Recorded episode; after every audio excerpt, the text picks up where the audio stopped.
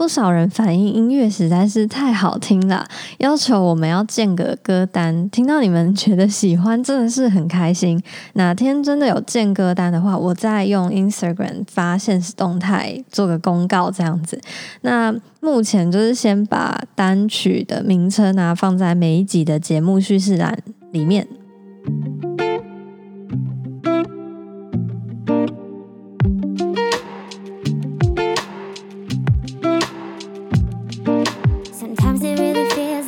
blues.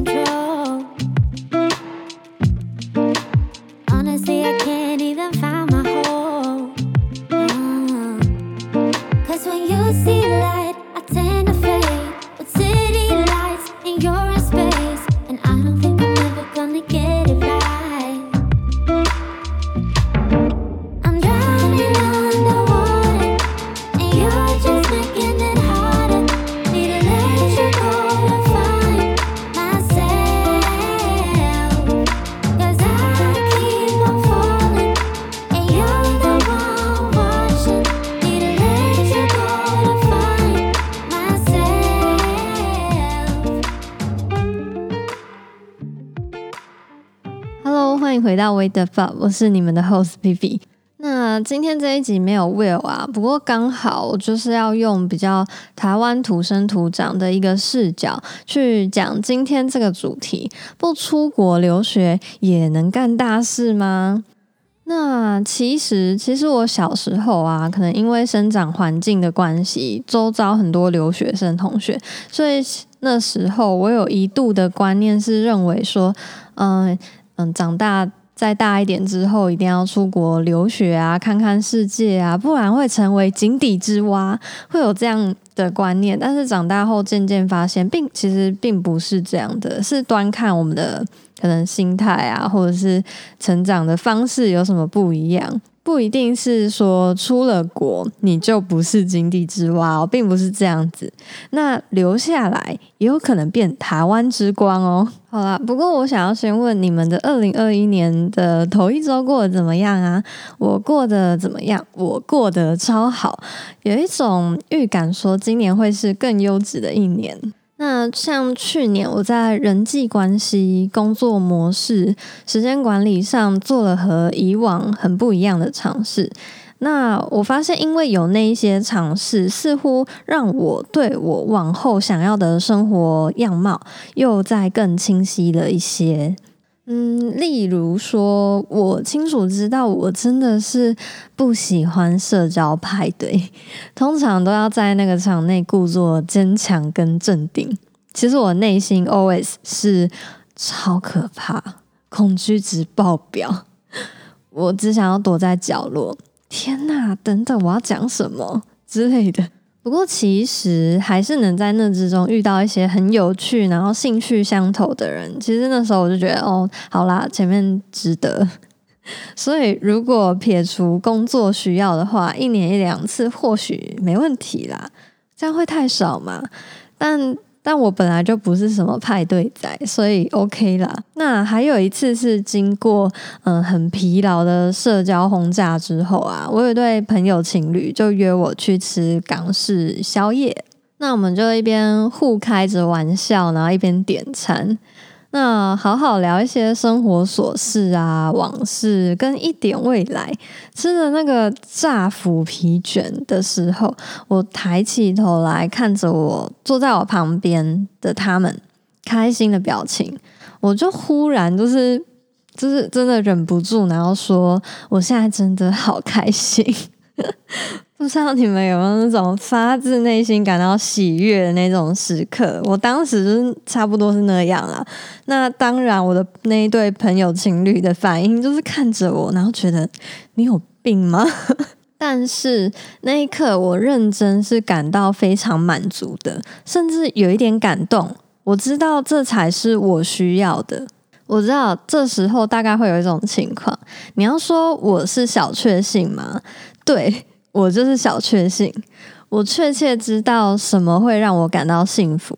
我发觉真正让我快乐的，往往都是触手可及的，就在我们身边，很容易可以得到最简单的，可是往往也是被我们认为误会成最难的。可是其实只要够有意识跟够用心，快乐其实很简单嘛。那不少人向往海外生活跟工作嘛，但也很多人没有实际达成过。有些人啊，绕了一圈，最终还是回到了台湾，然后成为了众多平凡上班族之一。但也有少部分的人，他们从来没有离开过台湾生活或者是工作，可是他们却被国际看见。还有绝大多数的人就是留在台湾生活嘛，诶，像我也是啊，我从小就在台中长大，在台湾求学跟找工作工作。之前在辩论那一集的回馈表单上面啊，有收到一个回复。好像是有听众朋友以为我也是留学生，但不是哦，只是感谢家人经常带我去旅游，然后将我放在双语学校，那认识了一群到现在都还在联系的好朋友们。那其实一直以来在同才们的身上也是能够学习到世界的各式样貌，所以也是很感谢朋友们。那现在网络上有许多 KOL，或者是像 Will 一样留学过的人，我观察到，当他们在例如说 Instagram 的 Q&A 环节的时候，常常会有人问说，嗯，问他们到底要不要出国，或者是说出国这个选择是对的吗？对问这个问题的人，很残忍的得告诉他说，我想你应该是还没有认清。并没有所谓对或错的选择。那如果你心中有一个理想，一定是会有一个方向，让你想尽办法的朝它走去。这边刚好有一个非常合适的例子，那个人叫做廖仁帅。我不知道现在正在听的你啊，有没有听过他？我不确定年纪再小的人到底知不知道廖仁帅这个人呢？那七八年级生应该总该听过了吧？Circus 这个乐团，那廖仁帅就是其中一个。我想他的人生途径啊，不管是在我们现在这个时代，还是说他当时那个时期来说，都算是很非典型的。他以前是读美工科的，后来应该是还没有毕业之前就组了乐团，然后就正式踏入了。那个演艺圈，然后当时还有 Channel V 呢。那后来对他的印象一直都是，嗯，很综艺类，然后很喜欢拍一些很恶搞的影片。那我想他从以前就是很喜欢、热爱剪辑跟导演这一块，然后还有艺术。那接着他还有成立潮流服饰品牌，不过后来收掉了。不觉得很多艺人很喜欢创潮流服饰品牌吗？例如五月天也是。让廖仁帅真正被国际市场看到，是来自于一部 MV，跟张靓颖合作的《Dust My Shoulders Off》。那谁也没有想到，说这支 MV 居然夺下了众多的大奖。他这整支 MV 是由好像大概十一幅名画、世界名画组成的。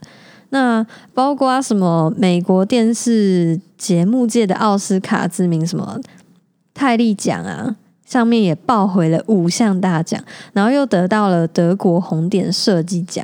这还没有完哦，这支 MV 的媒体曝光率很惊人，在欧美的报道。在一个月内，它超过了一千篇，甚至在日本、韩国、印度等等的国家都有做报道。对设计科系的学生们来说，得到红点大奖真的是学生时期的一个梦想啊！那廖仁帅居然就是在他工作多年之后，终于用一支 MV，然后打动了世界各地，然后顺便抱走他学生时期的梦想，这真的是很帅的一件事情啊！那在观看他相关的报道的时候，也可以发现说，嗯，廖仁帅他当时的那个心态其实算是蛮好的，就是他知道已经备受国际的关注，那也得到那么多的奖项，不过他却是不会太骄傲，因为他知道他到达了一个算是他人生的一个巅峰顶点了。那未来的路一定是很有压力的，因为你要再超越自己嘛。那直到。哦，近期蔡琳出的那个《甜蜜蜜》的 MV，我们看到了廖仁帅导演的名字挂在那个海报上面。那势必就是蛮期待的。到底这部 MV 会什么样的表现呢？没想到就是开头就是给我们一个大大的惊喜。然后整个 MV 就是电影规格等级的视觉设计，我们不难看出说他们就是整个制作团团队对于这个 MV 啊有多么的用心。这个发想一定是经过超多次的 brainstorming，超烧脑，然后大费心血的去做一个完成的呈现。那有粉丝非常的喜欢，觉得很有创意之外呢，当然也是有酸民的出现喽。那那些负面的评价就是雪片般的扫来，廖仁帅本人就是失眠了。我可以理解创作人在，而且尤其是他又是一个团队的。Director 的那种感觉，所以底下他是带着那么多的设计师啊、美工人员、音效师等等的，大家那么努力的做了，就是花了六个月的时间做了这几分钟的 MV。那收到这些负面的评价的时候，当一个 leader 一定是会为底下的人感到嗯不服吗？心痛难过。不过他最后用一个比较开玩笑式的幽默来化解，就是可能自己抒发一下，发在社群上面说，这本该是一个美好的世界，但因为有一些坏掉的人心，让我们每天都可能是愚人节。科科他打的这段话，我觉得还蛮蛮乐天、蛮乐观的，大家可以记下来，我觉得还蛮实用的。其实，当我们的目光从外面再扫回我们台湾里面的时候，其实可以发现很多默默在我们这个小岛里面正在努力的人，不管是议员啊、嗯公职员啊，或者是市井小民啊、警察啊什么的，或者是创业家们，很多新创的公司正在台湾崛起，大家都那么努力的在这个小岛里面，就是不断的滋长、长大、壮大。其实没有什么借口说哦，我们这个环境就是不好。但有没有想过，我们要怎么在这个环境里面壮大呢？一定是先出国再回来吗？还是其实你现在就可以开始做你想要为这个小岛努力的那一件事情呢？我曾经看过一个问题，问说：嗯，年纪越长越大，就越难出国，是吗？如果是以二十四岁的我来回答这个问题的话，我会说是，也不是。是，是因为我知道我的理想在这个时代不用靠出国，其实也有办法去达到。而且主要是我真心选择我想要留下来，所以说真的我是有感觉到越来越不想要离开了，除非真的有必要。那不是，则是因为我有个信念是，如果真的有那个目标的话，那除非说我健康上不允许，那怎么会完全办不到呢？所以，我们还是回到最根本的根本，因为不管在哪里，最重要的还是那个心态。以前，呃，老话一句，像是老师不是常常说态度很重要吗？其实这个就，嗯，说的还蛮对的啦。出国历练很棒，留在小岛生活也是很好的选择。其实我觉得，你不管选哪一条路，你怎么走，回头来看之后，只要你不是做什么伤天害理的事情啊，其实都是好的选择。重要的是，你有问出自己出走或者是留下的真正原因了吗？别人认为好的生活样貌，不一定是你想要的啊。毕竟偷来的灵魂绝对是很空泛无趣的啊！毕竟那个本来就不是属于你的东西，那不是来自于你本身。而且我们想要的生活轮廓，也不是说灵光乍现就会突然出现的某个景象，而是要经过好好的觉察我们遇到的每一刻之后的某一个体悟才是。这集的内容绝对不是说劝大家不要出国读书，觉得出国读书很蠢，不是这样的。我只是希望，嗯，大家在构筑自己的生活道路的时候，可以多想想看，你们终究喜欢什么样的生活，那到底该怎么去达到，而不是可能为了达到某一件事而为了做而做的那种感觉。那今天就先这样喽。如果有什么想要对我们说的，欢迎前往 Apple Podcast 五星留言。除了可以跟我们做互动之外呢，也可以帮助到 Wait the Fuck 的节目被更多人看见，这个超重要的。OK，那下集见喽，拜拜。